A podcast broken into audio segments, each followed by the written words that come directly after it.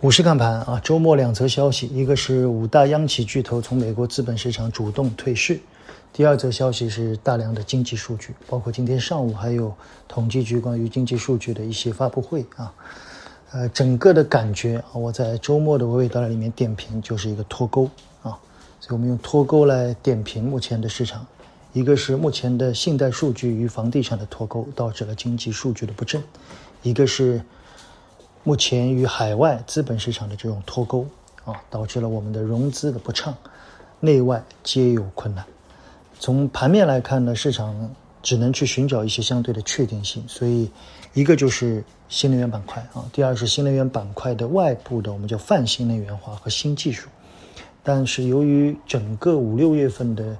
对于新能源的估值都炒得比较高啊，所以我们认为这种行情呢，对于市场的帮助并不大。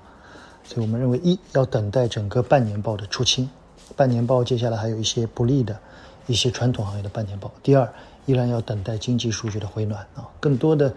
关于这一次的社融数据，我们在这一次的娓娓道来里面详细的做了点评，希望对你有帮助。另外呢，要寻找一些有亮点的细分行业啊。除了新能源以外，我们这一次专门订阅内容讲了折叠屏啊，这是我们去年年初曾经提到过的。我们把整个手机目前的数据、折叠屏的数据和折叠屏的相关零部件